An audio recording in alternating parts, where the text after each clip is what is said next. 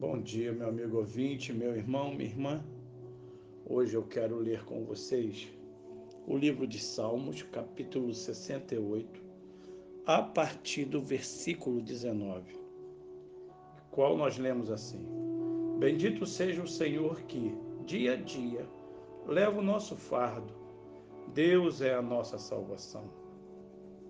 O nosso Deus é o Deus libertador.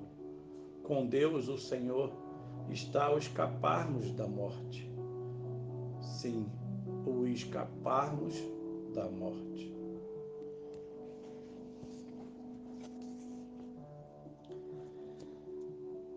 Primeiramente, nós não nos achamos autossuficientes, certos de que não precisávamos de ninguém para viver. Depois seguimos pelos caminhos que nos afastavam de Deus.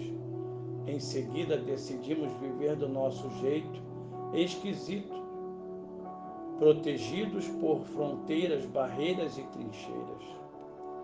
Nesse mesmo tempo, nós nos dedicamos ao trabalho como se fosse eterno. Em lugar de nos cercar de pessoas, preferimos coisas, objetos, etiquetas e máquinas. Tal modo nos organizamos que, para falar conosco, nossos amigos tiveram que marcar a hora e aguardar numa sala de espera. Eles ficaram constrangidos e pararam de vir. Desanimados, deixamos de ir. O trabalho acabou e os colegas se foram. Quando ficamos doentes, esperamos que nos visitassem mas eles deixaram para depois. Os oportunistas ofereceram máscaras de Deus em gôndolas de supermercado e nós as pusemos em nossos carrinhos de compra. Apareceram os amigos de aluguel e pagamos. Então o governo criou o Ministério da Solidão para enfrentar a chamada epidemia oculta. Agora, antes que a solidão nos adoeça, podemos decidir viver.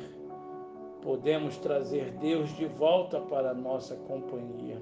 Podemos fazer do convívio com as pessoas a nossa alegria.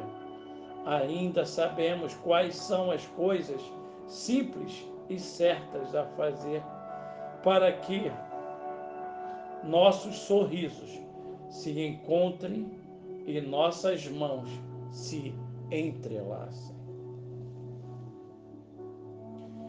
Se temos de esperar que seja para colher a semente boa que lançamos, hoje no solo da vida, se for para semear, então que seja para produzir milhões de sorrisos de solidariedade e amizade.